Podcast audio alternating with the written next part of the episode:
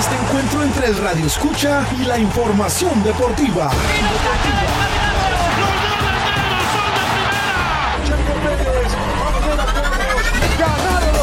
El deporte llegó a alto rendimiento y ahora los deportes. Alto rendimiento y ahora los deportes. Comenzamos.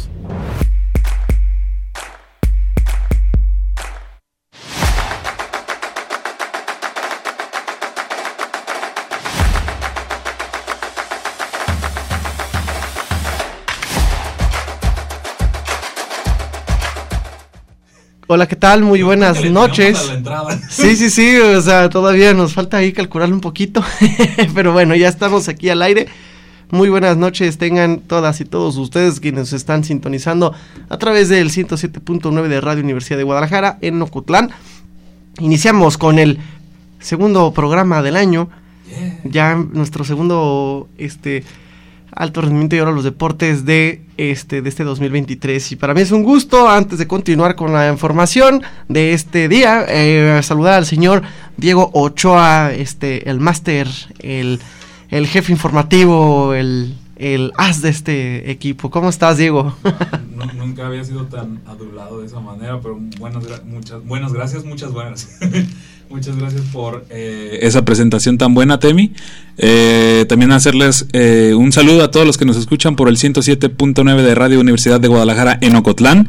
y también los que nos escuchan en la región Ciénega, región sureste, Chapala, Jocotepec, todos esos lados que están escuchando alto rendimiento. Es un programa lleno de mucha información local, de hecho, en cuanto a fútbol y otros deportes, lucha libre, debuts. Pero bueno, eso vamos a hablar un poquito más adelante. Otros, otros aspectos del deporte como NFL y algo más adelante, una entrevista que también realizaste muy buena, la escuché. Eh, así es, correcto. Eh, basándonos en ese último punto que mencionaste al final, es correcto. Tenemos una entrevista con Joana Arias. Ella es una periodista salvadoreña que eh, tuvo, tuvimos el gusto de haberla tenido acá en nuestras tierras socotlenses y en México apenas hace un par de meses, eh, vino a visitarnos, este, tuve la oportunidad de poderle realizar una entrevista, ya que ella es periodista, eh, no solo... Eh, vaya, en cuestiones de noticias generales, ¿verdad? Sino está específicamente especializada en los deportes y además este ella es community manager de community manager, oh, mejor dicho, that's right. del equipo de su ciudad, de eh, las, ciudades Zacatecoluca, así se llama. Región costera, ¿verdad? Ajá, es una región costera del Salvador. Este, disculpen la pronunciación, si es un poco complicada. ahí. Es Zacatecoluca. Es como si funcionara el nombre de Zacatecas y Toluca. Zacatoluca. Zacatecoluca. Así se llama la ciudad de este de esta periodista que ahí trabaja y bueno, ya escucharemos un poco de su perfil y de su trayectoria eh, más adelante. Pero sí, señor, entonces entramos en materia, señor Diego. Eh, los Bravos de Cotlán, eh, que ya están iniciando pretemporada, bueno, ya iniciaron pretemporada, ya están por iniciar, me parece, dentro de dos días la liga.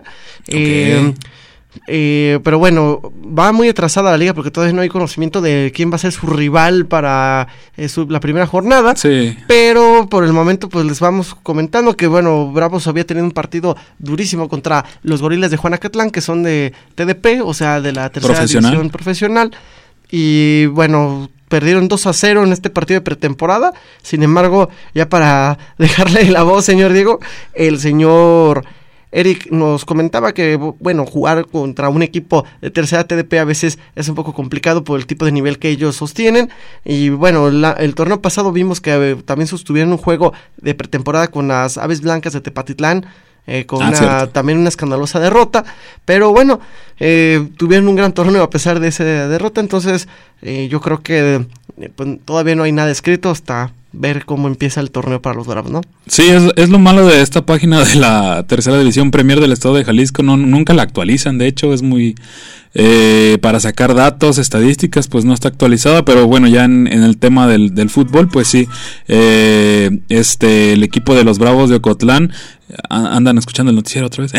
no, no, no, eh, este, sonidos ahí de más. Ok, pues sí, desafortunadamente perdieron, pero dos goles a cero ante un equipo de gorilas de Juanacatlán que bien lo comentabas, el profe Eric pues dijo que ya eh, se tiene un, una base buena de jugadores, algunos pues ya dimos la noticia la semana pasada que, que se fueron a TDP de este dos jugadores, eh, pero bueno, se sigue la base ahí, de hecho también hicieron visorías, nada más que pues eh, faltó preguntar y, y sobre quiénes fueron los que estuvieron ya en esta plantilla titular eh, creo que se reforzaron con un jugador, ahí lo, ahí lo colocaron en sus redes sociales. Pero bueno, ahí va el equipo de Bravos que, que también está dando eh, buenos, buenos resultados en cuanto a um, un poco el poco tiempo que han tenido eh, formando este esta escuadra pero bueno también tienen otra participación este sábado el 14 de, enero eh, donde van a enfrentar a la escuela de fútbol La Barca eh, para que vayan al estadio municipal es sábado 14 de enero en punto de las 7 pm ahí estarán los bravos en su partido de preparación para esta de regreso a la tercera división Premier del estado de Jalisco. Es correcto, eh, ya está todo listo para un segundo torneo eh, del nuevo equipo de Bravos que eh, apenas ya tiene medio año de su regreso a las canchas y bueno, es, van por su segundo torneo en esta segunda etapa de la era eh, Erika Aceves. la Ericneta. de, la, de la Ericneta, del profe Aceves y del profe Rincón. Bueno, es que Fernando Rincón ya, él había estado, ya tiene mucho tiempo todavía con seguimiento en el equipo. Sin embargo, hubo un tiempo en que Erika Aceves no estuvo presente, pero ahora ya él, él volvió y, y por eso es la Ericneta. Ericneta en Bravo de Ocotlán. Así es, esperemos que empiece el torneo excelentemente bien. Todavía este, están proyectando, o sea, que a la posibilidad de que más adelante quizá pudieran irse a, una a la tercera profesional. Pero bueno, todavía eso es un proyecto a largo plazo, mediano largo plazo, pero por el momento eh, tienen el compromiso de un nuevo torneo para recordarles a los que no no tienen conocimiento de cómo le ha habido le fue a los Bravos de Ocotlán en su primer torneo en el, en el año pasado fue eh, que los Bravos llegaron hasta las semifinales. Así es. Quedaron entre los cuatro mejores equipos y cayeron ante el campeón, este, al posterior campeón que fue la Trinca Guinda de La Trinca Guinda. Y bueno, eso fue la tercera división Premier con los Bravos y ahora en la TDP con los Charales, este, ya tuvieron su partido de preparación. Eso fue el pasado 7 de enero, allá en el campo municipal de eh, Juan Rayo, en donde enfrentaron al equipo de Tapatíos, donde pues desafortunadamente eh, perdieron un gol a cero, eh, un descalabro ahí por parte de los Charales que cerraron bien la temporada, eh, la primera vuelta de este torneo de la tercera división profesional del torneo 2022-2023. Y el siguiente juego será este sábado, de hecho también, al igual que los Bravos, pero será a las 11 de la mañana, igual en el campo Juan Rayo, el 14 de enero, entre Alfareros de Tonalá. Después, el 21 de enero, eh, a las 10 de la mañana en Zapotlanejo, ahora estará Acatlán recibiendo a los Charales. Y por último, podría decirse un clásico, ¿sí? Eh, Charales de Chapala contra el equipo de Ixlahuacán de los Membrillos, eh, legado del centenario se llama este equipo, eh, el 28 de enero en punto de las 7 pm en el campo municipal Juan Rayo, un clásico aquí de estas, estos dos municipios, cabeceras municipales que están relativamente cerca, allá le espera el equipo de Charales para estar de nueva cuenta en la segunda vuelta de este torneo de la tercera división profesional de México, en donde como repetía terminaron de buena manera, terminaron muy bien con, victorias, teniendo un Rafa Klein. Eh, un saludo de, casualidad, espero que nos esté escuchando. Eh, de buen, en buen forma, goleador. Y bueno, el equipo de, Charales estará regresando a actividades el día 4 de febrero eh, en punto de las 19 horas en el campo municipal Juan Rayo recibiendo a Farma Manzanillo. Mientras que otro equipo aquí de Ocotlán, el Pro Camp, está pues eh, sin novedad. Me imagino que pues se han reforzado con jugadores ahí mismo de la institución que tiene este Carlos Salcido. Y el Pro Camp estará en la unidad deportiva número 8 enfrentando a Caja Oblatos el 3 de, el 3 de febrero, así que ya casi se está de nueva cuenta el fútbol profesional de la TDP, así que estaremos esperando. Excelente, señor Diego. Y bueno, también eh, pues manda, manda, le mandamos un saludo afectuoso a Joana Arias, precisamente eh, eh, esta periodista a quien, quien nos concedió una entrevista hace tiempo y que conoceremos un poco más de su perfil a través de estos, bueno, no estos micrófonos directamente, pero a través de las zonas gercianas de esta estación hasta su aparato radio reproductor. Este, sí, hasta cualquier aparato donde usted tenga acceso tanto a internet como a, a, la página. Eh, de hecho, recordarles que nos pueden escuchar por internet también eh, precisamente ahí por udgtv.com. Busquen este, la sección de radio UDG Cotlán y ahí nos pueden escuchar completamente en vivo por internet. Eh, o si no, como dices, a través de la señal de radio de los teléfonos móviles o de cualquier aparato. Y también nos pueden ver a través de radio UDG Cotlán en Facebook. También estamos en streaming. Bueno, ahorita no estamos en streaming, pero en el, segundo bloque, en el segundo bloque nos conectamos ya para no fallarles en ese aspecto. Pero sí, este, ahí estas son las plataformas donde nos pueden escuchar si usted no tiene una radio como tal, pero saludos a Joana que ya está escuchándonos hasta El Salvador. Un saludo, Joana. Eh, también en esto, en este ámbito del deporte local, pues ya debutó Eduardo Águila, jugador de la sub-20 de, de Atlético de San Luis, que ya debutó en el primer equipo, de hecho, entró al 86 en esta victoria contra el Necaxa y bueno, dijo sentirse pues feliz obviamente por este debut. Eh, de, lo hizo como lateral, de hecho. Eh, de Necaxa que además hizo un homenaje a Don, Ramón, en el partido de la primera jornada. Y, fue buena troleada por parte del Atlético de San Luis con ese post, pero estuvo muy bueno. y de hecho, eh, de noticia, de último minuto, eh, Eduardo Águila va a estar en el partido de Atlético de San Luis contra Chivas. va a estar en la banca, pero pues esperemos que ya esté, podría estar de titular, esperemos cómo se dé el juego.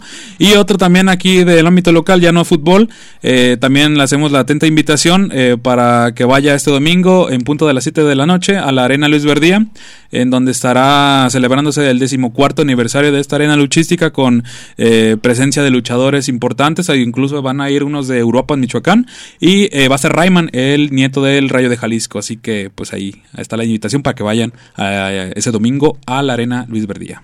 Ok, bueno, entonces ahorita vamos a pasar a nuestros breves, vamos a escuchar esta producción con, con el pequeño resumen de las noticias más destacadas de la semana y nos vamos al corte y volvemos.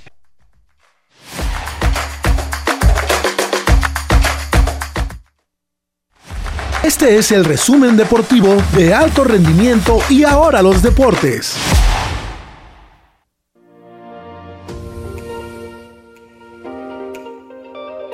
El equipo de las Chivas Femenil recibió un reconocimiento por parte del Senado de la República por desarrollar el balompié femenino en México. Las jugadoras Blanca Félix, Carolina Jaramillo, Cassandra Montero y Alicia Cervantes fueron acompañadas por el director técnico Juan Pablo Alfaro, Nelly Simón, directora deportiva, y Kenia Vergara. Posterior a concluir la temporada para los Charros de Jalisco por no clasificar a los playoffs, se mantiene en suspenso la continuidad de Gil Velázquez al mando del equipo. La directiva se comprometió a mostrar un club ganador para el año 2023. El Consejo Mundial de Lucha Libre confirmó la muerte del reconocido luchador Black Warrior, quien tuvo destacada trayectoria en la década de los 90 y 2000. Black Warrior es recordado por ser el eterno rival de Místico, luchador contra el que perdió su máscara en el año 2006. El Consejo Municipal del Deporte Comude de Guadalajara reportó que se han agotado los registros para el 21K de Guadalajara 2023, que será celebrado el próximo 26 de febrero. Se alcanzó una cifra récord de 15.000 atletas que participarán en la competencia que cuenta con la etiqueta de oro para alto rendimiento y ahora los deportes, Arturo Ramírez Gallo. Estamos de regreso en alto rendimiento y ahora los deportes para más información deportiva en este día jueves 12 de enero del 2023. ¡Wow! ¡Qué gran presentación! Exacto, es que a veces nos falta meterle más, más energía. Hola, ¿cómo están? ya sé, luego parecemos como programa de análisis político, ¿no? No, no sé. Pero no, no, hay que darle esa enjundia la información deportiva de alto rendimiento y ahora los deportes. Y bueno, ya para empezar nuestro segundo bloque, también tenemos, uh, queremos invitar a gente que participe en las redes sociales, ya lo saben, en Radio UDG Ocotlán, ahí en Facebook nos pueden dejar sus comentarios y también pueden llamarnos al 92 5 60 19 o al 806 33 8100. Así pueden ustedes comunicarse y dejarnos su opinión, llamarnos o en Facebook dejarnos un comentario en el stream o en vivo que estamos haciendo en tiempo real y también nos pueden escuchar, ya lo saben, en udg.tv, este, en ahí, ese es el, sitio web y ahí nos pueden también buscar para escucharnos en vivo. Y bueno, también hablaremos entonces un poco de la NFL, de el torneo de americano, más bien la liga de americano más importante de todo el mundo.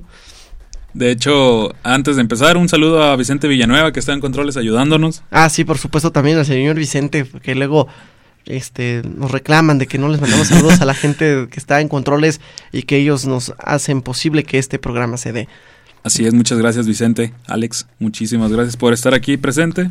Y eh, nada más por último, para dejar el tema local, también eh, debutaron, bueno, más bien no, debutaron, hicieron su primera lucha en el año los gladiadores ocotlenses, eh, la Legión Romana, Maximus, Atilius y Rey Urano, donde salieron avantes, así que también felicidades, si se nos están escuchando un saludo y pues mañana va a salir una nota al respecto en señal informativa, pero sí, ya se dieron a a conocer los horarios, los partidos de los eh, de los playoffs de la postemporada, donde este para algunos eh, comienzan los juegos ya más importantes, más eh, entretenidos, aunque pues ahora tal vez en, en la fase regular hay, hay partidos interesantes donde están eh, jugadores y plantillas muy importantes, pero bueno, este, les voy a dar a conocer eh, los clasificados de ambas eh, conferencias.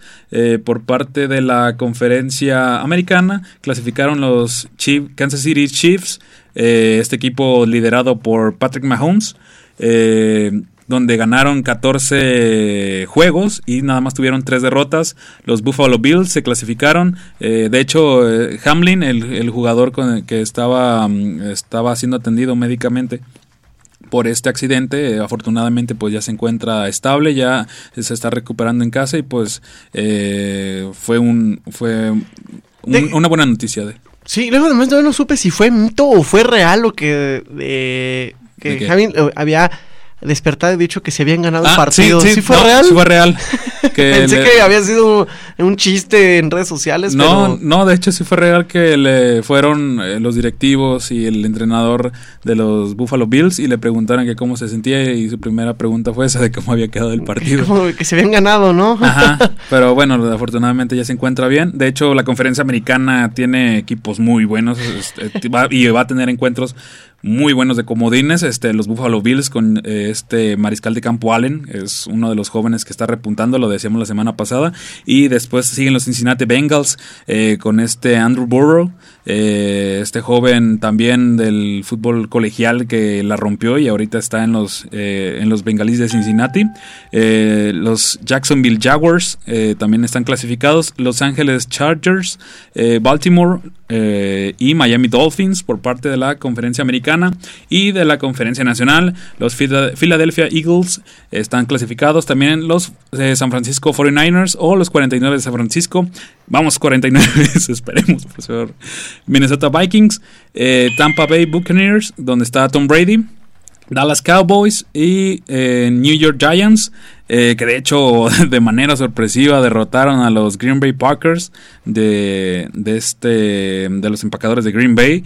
De, fue una cruz azuleada para, para el deporte en este, bueno, más bien en ese partido, mejor dicho, fue una cruz azuleada por parte de los Green Bay Packers y los Seattle Seahawks que antes eran una potencia ahorita pues están en la, en la declive y también les pasamos los horarios. Eh, los Seattle Seahawks contra los San Francisco 49ers será este sábado 14 de enero en punto, en punto de las 15.30 horas. Eh, los Ángeles Chargers contra Jackson, Jacksonville Jaguars, eh, igual 14 de enero a las 19.15 horas. Miami Dolphins contra los Buffalo Bills el domingo 15 de enero al mediodía. Los Delfines de Miami. Los Delfines de Miami. Los Gigantes de Nueva York contra los Vikingos de Minnesota, igual 15 de enero a las 15.30 horas. Cincinnati Bengals contra Baltimore Ravens, los cuerpos de Baltimore. Eh, igual domingo 15 de enero, 19-15 horas. Buen juego, de hecho. Aquí están unas plantillas eh, poderosas al ataque, unas ofensivas muy buenas. Y el último juego son los Dallas Cowboys, los Vaqueros de Dallas contra los Bucaneros de Tampa Bay de Tom Brady. El lunes 16 de enero en el Monday Night Football. Eh, un los vaqueros de Dallas, el equipo adinerado que nunca gana nada. Así es, eh, que tuvo su auge en aquel eh, década de los noventas, pero ahora pues están en la declive y... ahora tienen 30 años en declive. sí, sí, pues eran... No, pero también en, los, en la década del 2000 ahí tenían... No era un equipo regular, o sea, no era lo que ahorita es los Kansas City o eh, los Bengalíes de Cincinnati o Los Ángeles Chargers, pero ahí andan y van a enfrentar a los Bucaneros de Tampa Bay con Tom Brady a las 19.15 horas. Es este, de hecho, eh, Lamar Jackson, uno de los importantes, eh, uno de los jugadores importantes, mejor dicho, de los de los Ravens, este, sigue siendo duda para este partido en los playoffs. Eh, y pues desafortunadamente para los Dolphins, los Delfines de Miami descartan a Tua Tagovailoa. Ese apellido está medio complicado para el partido de los playoffs también contra los Bills. Así que eh, Damar Hamlin, pues ya lo decíamos, ha estado de alta del hospital en Buffalo y continuará su rehabilitación en casa, afortunadamente. Pero bueno, aquí están los partidos de, playoffs. Eh, los 49 de San Francisco, digamos que tuvieron un buen una buena temporada eh, con este cambio de mariscal de campo en el que este Jimmy Garoppolo, odiado por por varios aficionados de, San Francisco y amado por muchos, por muchos o pocos, dependiendo a quién le pregunten, a los aficionados de San Francisco, pues digamos que la temporada pasada eh, llegaron igual a instancias de playoffs, pero también este Jimmy Garoppolo fue héroe y villano. Pero, pero mira, fíjate, fíjate, ahorita, perdón, pero ahorita eh, eh, checando, este, el último título de división que ganó los Cowboys fue este, fue en el 2021 hace dos años. Digo el año pasado porque todavía no puedo creer que estemos en 2023. El, de división, pues es el. Eh, pues, su último título de división fue en 2021 y su último título de conferencia, para que te digo que sí, ya pasado muchos años, fue en 1995. Sí, pues se ganará su en los 90. Por eso te digo, o sea, ya casi son 30 años. Ya le ganaron a Cruz Azul. 28 años, pues. 30 no, 28. 28 años sin ganar un título los Alas de Cowboys. Los, Cowboys de Dallas, disculpen. Los Dallas, Cowboys. Los Dallas Cowboys. este, O los vaqueros de Dallas. Los vaqueros de Dallas, pues. Pero bueno, retomando el punto de los 49 de San Francisco, pues sí, este, desafortunadamente Jimmy Garoppolo se lesionó a inicios de temporada y pues trajeron un nuevo mariscal de campo, uno joven, eh, que con él se tuvieron buenos resultados. Eh, de hecho, eh, se está poniendo en duda la continuidad de Jimmy Garoppolo en la titularidad de los 49 de San Francisco, pero pues bueno, ahí están estos partidos de, la NFL que para los que contamos con televisión abierta pues estarán disponibles todos los partidos de la postemporada hasta llegar al Super Bowl. Eh, de hecho, pues estarán disponibles en televisión abierta para los que gusten ver estos partidos de fútbol americano. Oye, digo, perdón, este, pero nada más ah, para también para que los radioescuchas les quede más claro también eh, ¿Qué ocurrió entonces para la renovación del partido con los Bills contra los Bengals? La en, en, ese aspecto creo que tengo yo entendido lo que yo había leído. Este se va a quedar el marcador como, o sea, el, marcador se queda así y pues así va a terminar, no va a haber una renovación porque esta cuestión de... De retomar el partido. De retomar el partido porque pues ya se tienen los horarios, este... Entonces eh, Bengals se lleva el juego con 22... Así es, pero es muy probable pues, que los Buffalo Bills eh, y, los Cincinnati Bengals se enfrenten en ya en las semifinales de división porque pues este lo que tiene esta división es que tiene a los tres mejores mariscales, bueno, sí, pues sí, está entre Joe Burrow, este, este Josh Allen, este Patrick Mahomes, son tres jóvenes que andan apuntando fuerte. este, en esa división y pues por seguro van a ya estar ahí en las semifinales y la final de división pues también va a ser muy buena. Y espero que los, eh, los Cincinnati Bengals eh, estén de nuevo en el Super Bowl y pues de acá del lado de los de la conferencia nacional pues este pinta para mí eh, esta esta situación de los de los ah, perdón americana de los americana para mí es Kansas City Excelente, bueno, eh, nos vamos a ir a, nuestro segundo corte de estación, pero no sin antes dejarlos con nuestra cápsula de cine y libros eh, a continuación y nos volvemos a ver enseguida. Escuchar.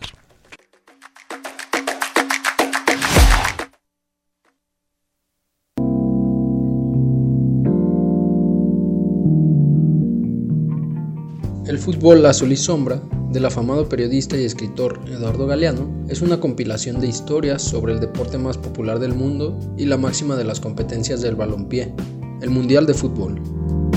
El uruguayo, acaecido en 2015, nos lleva a su estilo a cada una de estas justas, desde 1930 hasta 1994 en la primera edición de esta obra y de 1998 a 2014 en ediciones posteriores. En este fantástico libro podemos encontrar el relato de los goles y sus creadores, los jugadores más emblemáticos en la historia del balón, así como analogías precisas entre el fútbol y sus principales actores y aspectos culturales de la vida cotidiana. El fútbol a sol y sombra es sin duda un ejemplar que no debe faltar en la repisa de todo lector aficionado al fútbol. Para alto rendimiento y ahora los deportes, Omar Valdés. Bueno, Joana, este, igual, eh, de primera instancia, si te puedes presentar. Bueno, este, mi nombre es Joana, bueno, Joana Arias porque me gusta mi primer nombre y mi primer apellido. Soy de El Salvador. Específicamente, eh, bueno, acá en México ustedes les dicen estado, nosotros les decimos departamentos. Yo soy originaria del departamento de La Paz, o sea, zona costera, y del municipio de Rosario de La Paz. Eh, actualmente pues recién soy ya graduada de la licenciatura en periodismo de la única universidad pública de El Salvador que por ende lleva el nombre de Universidad de El Salvador. Entonces, bueno, eso, no sé qué más. De acuerdo. ¿Qué edad tienes, no? 26 años.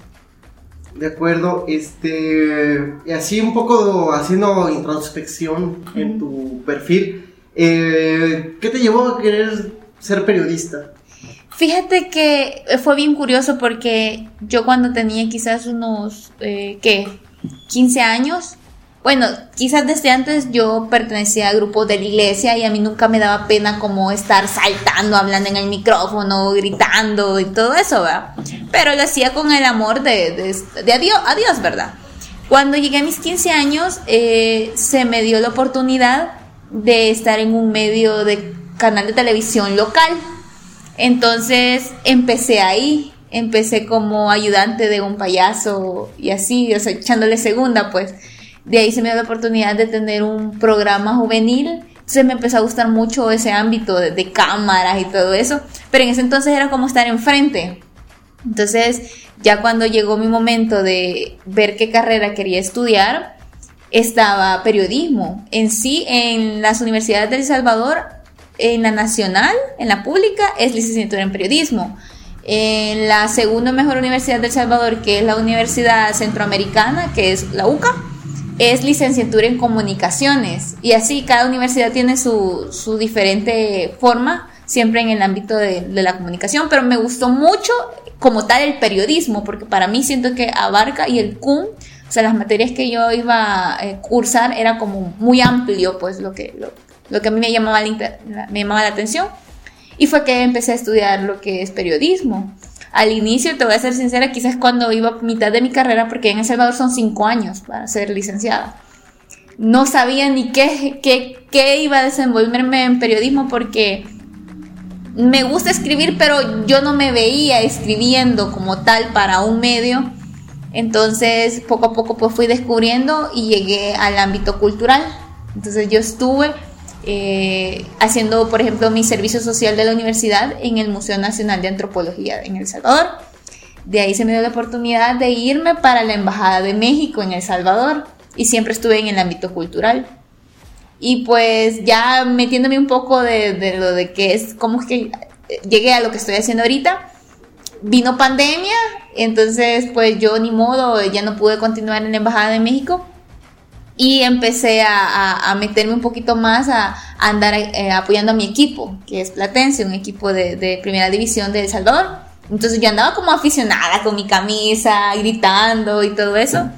Y en una de esas finales, eh, en la final del 2021 del torneo este, clausura, se me dio la oportunidad de llegar a cancha. Entonces yo empecé a tomar fotos para mí. Entonces, y ya después, como a las dos semanas, se me dio la oportunidad, me dijeron que se quería formar parte de, del equipo, o sea, y que esa, qué chivo, bueno, hay palabras que la voy a decir al, estilo salvadoreño, si no entiendes me, me, dices, pero nosotros, por ejemplo, decimos chivo como está bien, fue chivo de que el equipo al que tú le vas te, te digan, mira, quieres ser parte de, en, de, de prensa, de comunicaciones del equipo, y pues así es como llegué a estar en el equipo y ya pues ya tengo casi un año y quiero ver, 11 meses.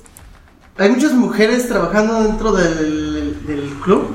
En mi equipo hay, somos dos, somos dos y las dos estamos casi en la misma rama que somos las, las community manager, que somos las que manejamos las redes sociales, pero no solo nos enfocamos a eso, también hacemos fotografía, hacemos de todo un poco. Entonces, pero, por ejemplo, en, en mi en mi equipo solo somos dos, mujeres, pero a nivel nacional, porque yo me llevo con la mayoría de, de prensa de los diferentes equipos, siempre suele andar una mujer o dos mujeres, entonces por lo menos son muy pocas. Pero aunque sean pocas, yo la verdad me siento eh, feliz ver de que les están dando la oportunidad de, de, mujeres estar en el ámbito deportivo. ¿Tú cómo, qué opinión tienes o perspectiva respecto al hecho de que las mujeres se involucren o se interesen en, en temas periodísticos o laborales este, en, el fútbol o en los deportes.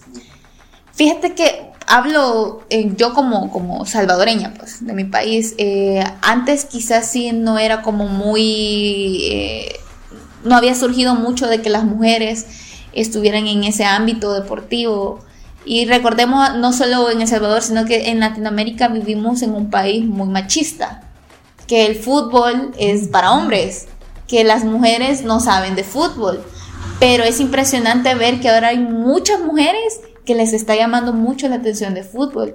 Hay buenas periodistas deportivas, por ejemplo, acá en México ustedes tienen buenas periodistas deportivas que yo eh, las he visto y así en Europa. Entonces, y en El Salvador, pues le están empezando a, que las mujeres se empiecen a involucrar en el ámbito deportivo. Y eso es muy bueno porque al final, pues, eh, eh, hay que tener una equidad de género, pues las mujeres pueden hacer cosas que los hombres hacen y pues también hay hombres que pueden hacer cosas que las mujeres hacen. Entonces, eso a, mí la verdad me, me, parece muy bien de que mm, ver que yo tengo una aceptación de que, ah, ella está haciendo periodismo deportivo. Y, eso es muy bueno, pues, porque al final ya estamos como rompiendo esa barrera de que ya no solo los hombres pueden hacerlo. Ok, este, ¿el equipo del Platense es de la ciudad donde eres? Eh, no.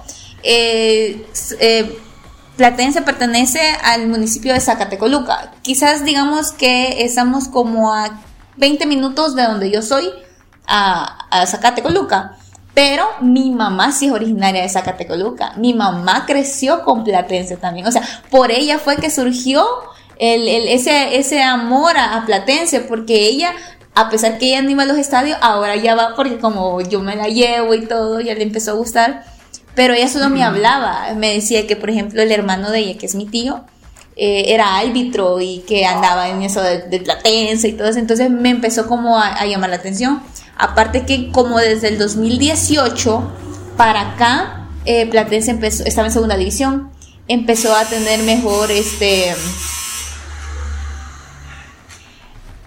Continúa. Eh, voy a retomar la idea para que no para que la cortes y la vuelvas a meter. Sí. es, allá por el 2018 Platense empezó a tener un buen apogeo este, empezó a, porque estuvo a punto de, de descender a tercera división porque andaba mal en segunda. Entonces, porque en El Salvador se hace y descenso. Entonces, logró salvar la categoría, por decirlo así, y los directivos eh, fueron nuevos.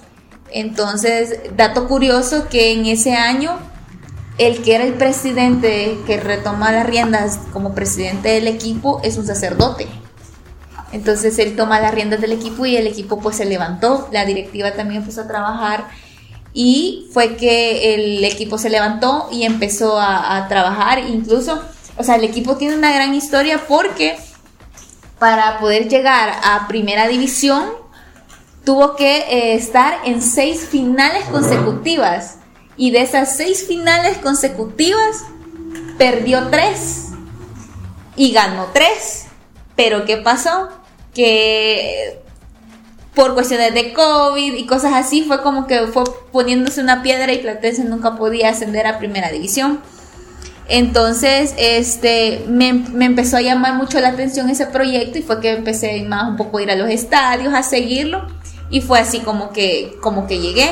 Entonces, por eso es que yo sigo mucho a, a ese equipo porque es de mi departamento, porque realmente Platense no solo es de Zacatecoluca, sino que es de todo el departamento o estado, como ustedes lo conocen. De acuerdo. Y Joana, este, ¿tú qué perspectiva, retomando ese punto de interés sobre eh, las mujeres involucradas en el periodismo deportivo, este, ¿qué proyección ves tú para, para el Platense como community manager, o sea, dentro del trabajo que tú haces y que a lo mejor las mujeres se involucren? Pues la verdad, eh, siento que es muy bueno de que eh, nos estén dando, bueno, me estén dando la oportunidad de mi otra compañera también a, poder eh, hacer lo que nosotros hacemos. Pues bueno, yo por lo menos me gusta mucho eso de, lo de las redes sociales, el manejo de las redes sociales, fotografía. Y pues es bonito que, que crean en, en uno, pues en la capacidad que uno tiene como mujer y pues a veces parece chiste, como decimos nosotros allá, de que a veces las mujeres tenemos un poquito más de creatividad y un poquito más de, de ser más, eh, de fijarnos en cada detalle a la hora de publicar algo y así, o ser un poco más cautelosos que lo que hace un hombre, pues. Entonces también es como que nos están dando ese, ese espacio de querer eh, poder ser libres, pero también siempre guiando la guía, la, la, línea, la ideología que tiene el equipo, no sobrepasarnos sobre, sobre eso. Ok, y ¿cómo ves, este, a lo mejor fuera de lo periodístico, la evolución del deporte femenil en, en El Salvador? Fíjate que hace poco me hicieron una entrevista también y me preguntaron eso.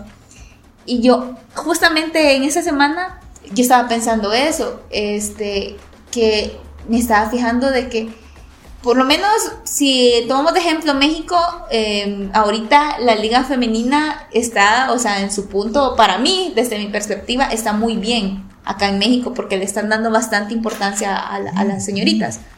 En El Salvador, sí hay, eh, cada equipo de primera división tiene su, liga femenina, eh, su equipo femenino, perdón, y está la liga, la liga femenina en El Salvador, pero es muy poco el apoyo, si hablamos de afición, es muy poco el apoyo que la gente le da a las señoritas, porque si tú vas a cualquier partido, no vas a ver un estadio lleno, porque no le dan importancia, pero si hablamos ya de los equipos, pues están, se están preparando muy bien, por ejemplo, las actuales chicas que son campeonas de la Liga Femenina de El Salvador, es del Club Deportivo FAS, ellas fueron a participar a, Costa Rica, a los centroamericanos y ellas quedaron en tercer lugar.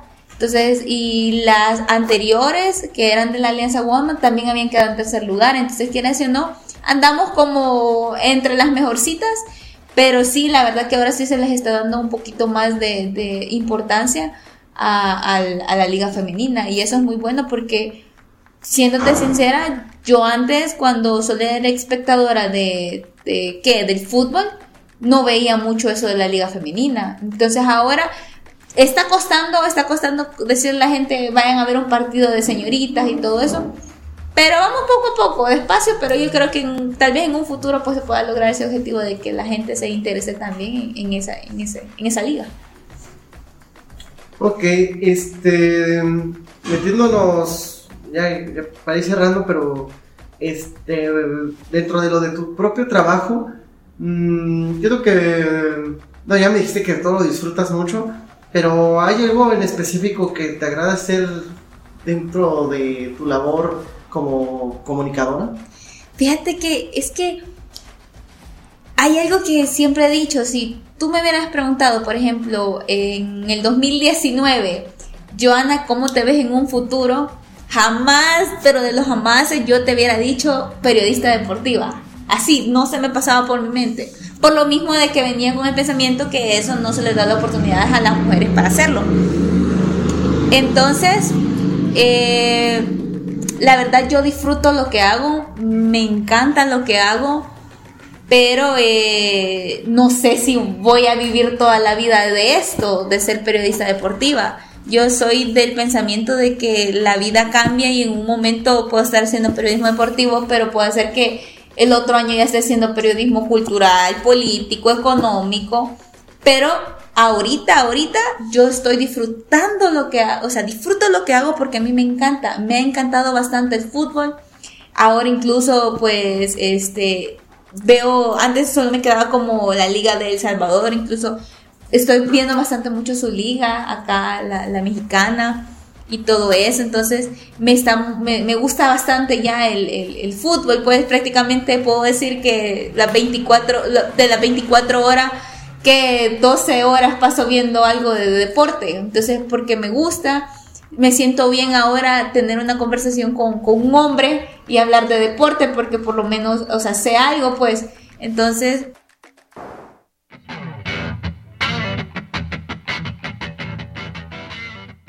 Francisco Guillermo Ochoa Magaña nació el 13 de julio de 1985 en Guadalajara, Jalisco. Se inició futbolísticamente en el Club América, debutando en Primera División el 15 de febrero del 2004. Con las Águilas logró obtener el título del Torneo Clausura 2005, destacándose la participación de Ochoa en aquellas temporadas. Gracias a su desempeño en la portería, consiguió ser convocado en 2004 por Humberto Grondona para la selección mexicana sub-20. Un año después, Memo se integró al equipo principal de la selección nacional en un partido frente a Hungría y después de una lesión que sufrió el entonces guardameta titular Osvaldo Sánchez, se quedó con la titularidad. Posteriormente se confirmó su fichaje al club francés Ajaccio, convirtiéndose en el primer portero mexicano en jugar en Europa. Su paso por el viejo continente se conformaría por formar parte del club Málaga, Granada y Stenderlich ha asistido a cinco mundiales con la selección mexicana, en los dos primeros no logró participar, siendo tercer portero en Alemania 2006 y segundo portero en Sudáfrica 2010. Para Brasil 2014, Rusia 2018 y Qatar 2022 fue elegido como portero titular, destacándose como el segundo mejor guardameta del torneo en Rusia 2018. Destaca como el único futbolista mexicano que ha integrado el plantel de cuatro títulos de la Copa Oro, situándolo junto a Claudio Sánchez y Ramón Ramírez como el el máximo ganador de títulos absolutos de la selección mexicana. Para alto rendimiento y ahora los deportes, Noemí Delgado. Estamos de regreso después de este largo bloque este que tuvimos escuchando eh, esta entrevista que bueno tuve el honor y el gusto de hacer con la periodista salvadoreña eh, Joana Arias, ya lo saben, ya lo escucharon, de La Paz, del departamento de La Paz, El Salvador, eh, del municipio de Zacatecoluca. Ahí de donde son los gallos del Zacatecoluca, equipo de primera división profesional, donde ella trabaja este, en la imagen, en la comunicación social. y, como community manager.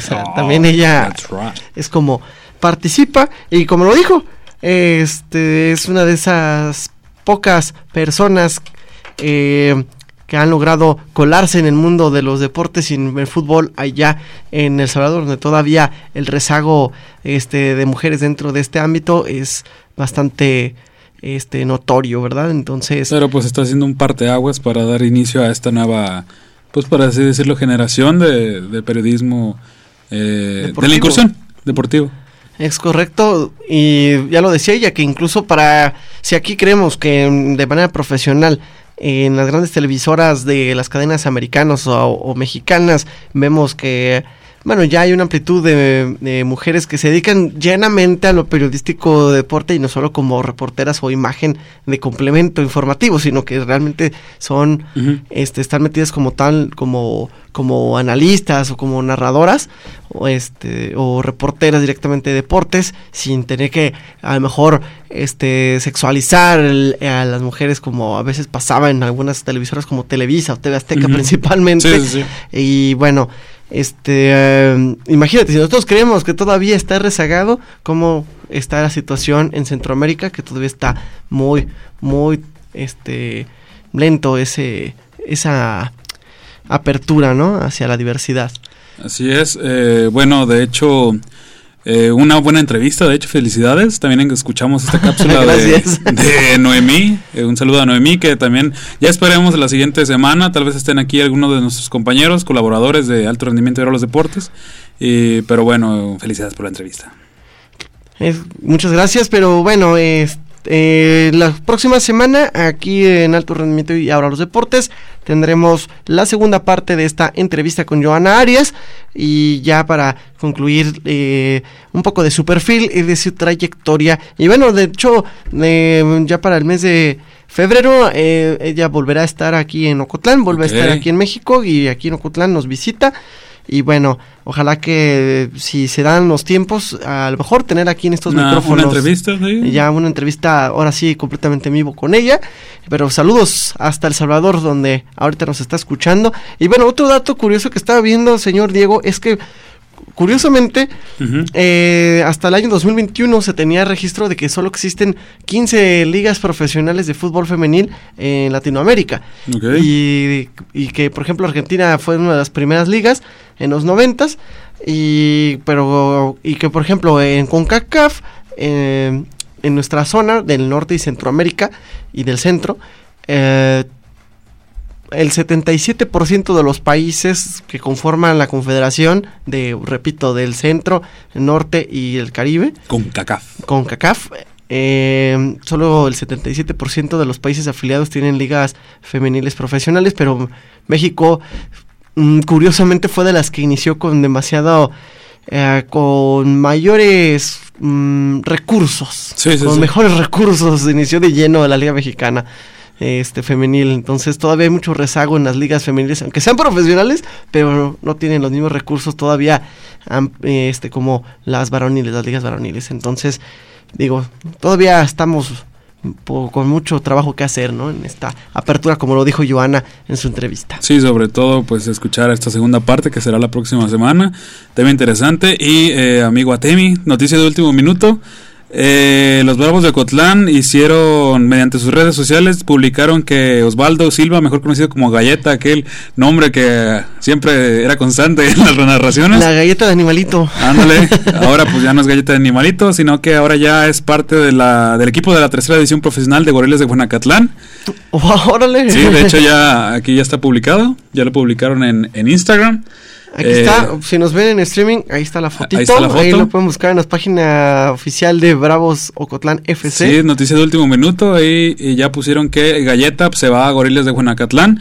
Eh, felicidades y pues esperemos que tenga buenos resultados y pues que cumpla su sueño de seguir eh, en este ámbito del fútbol. También era el capitán del equipo, también él era segundo capitán después del portero, porque de el portero Eric, Ramírez, Ramírez, El, el este, el portero Ramírez es quien normalmente sale con gafete de capitán, el portero, pero él era casi siempre segundo capitán. Él o este Rafael Saldaña que también dejó al club esta temporada y se fue a Atlético Leones. Atlético Leones y este otro más que deja el nido.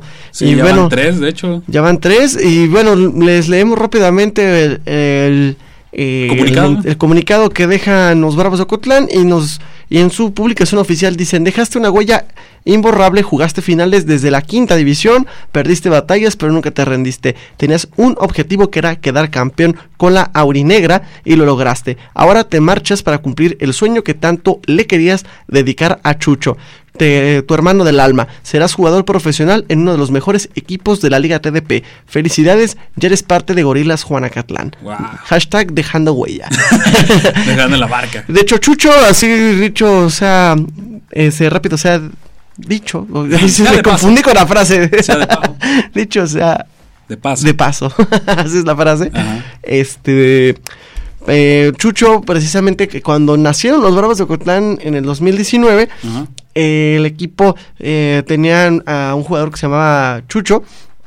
Eh, y lamentablemente este chico enfermó y falleció de causas naturales por una enfermedad antes de iniciar la pretemporada pero él ya era parte del plantel, lastimosamente no pudo jugar, incluso su número lo retiraron, me parece, si mal no recuerdo, el número 11, y el número 11 lo retiraron de, del equipo. Y de hecho todo el uniforme clásico que todavía siguen utilizando los Bravos eh, tiene su nombre, pero sí, lamentablemente falleció ese jugador. No, no fue el 11, era el 22, ah, era el 22 el número, y lo retiraron por lo mismo de respeto antes de iniciar la pretemporada y la primera temporada de la, del nacimiento de los Bravos el jugador falleció lamentablemente. En paz descanse, pero bueno, ahí está la noticia. Nos queda poco tiempo, de hecho, para hablar de la Liga MX, pero bueno, de este hoy hay partido, este ah, pero ahí en, Google pueden buscar cualquier información, ¿no?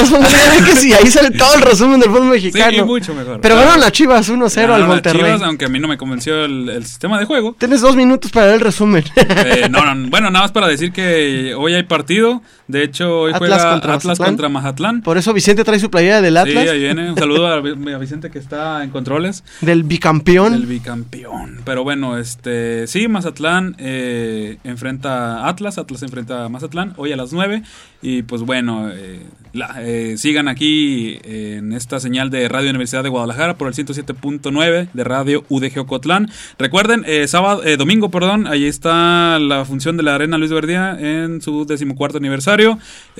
sábado juega los Bravos de Ocotlán. Y Charales, eh, si nos escuchan allá en Chapala, pues ahí están en el campo municipal Juan Rayo. Bueno, eh, que tengan una buena noche. ¿Vas a decir algo? Bueno, tenemos un minuto, así que rápidamente en este minuto, este, pues bueno. Nada más comentarles que los partidos de la segunda división, entonces ya los de la segunda jornada, perdón, Atlas contra Mazatlán, ya lo dijiste, Atlético San Luis contra Chivas, Puebla contra Querétaro, Cruz Azul contra Monterrey, Bravos de Juárez contra Tijuana, Toluca contra América, Santos contra Pumas, Tigres contra Pachuca y cierra la jornada contra eh, León contra el Necaxa. Y de la Liga MX, así rápido, Licha, eh, Licha Cervantes ya superó los 100 goles, de hecho, un buen dato. Un buen dato, Licha Cervantes supera los 100 goles en la Liga Femenil, hablando de ligas femeniles. Felicidades a la jugadora de Chivas. Y bueno, nos despedimos. Muchas gracias, señor Diego.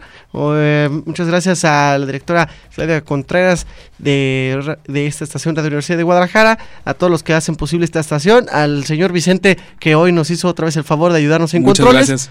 Este, se despide a Temi García. Muchas gracias. Bye. Nos dejamos con el noticiero de señal informativa. La pasión, el conocimiento, las jugadas deportivas e informativas fueron parte de Alto Rendimiento y ahora los deportes. Alto Rendimiento y ahora los deportes. Por hoy terminamos, pero te esperamos en la siguiente emisión.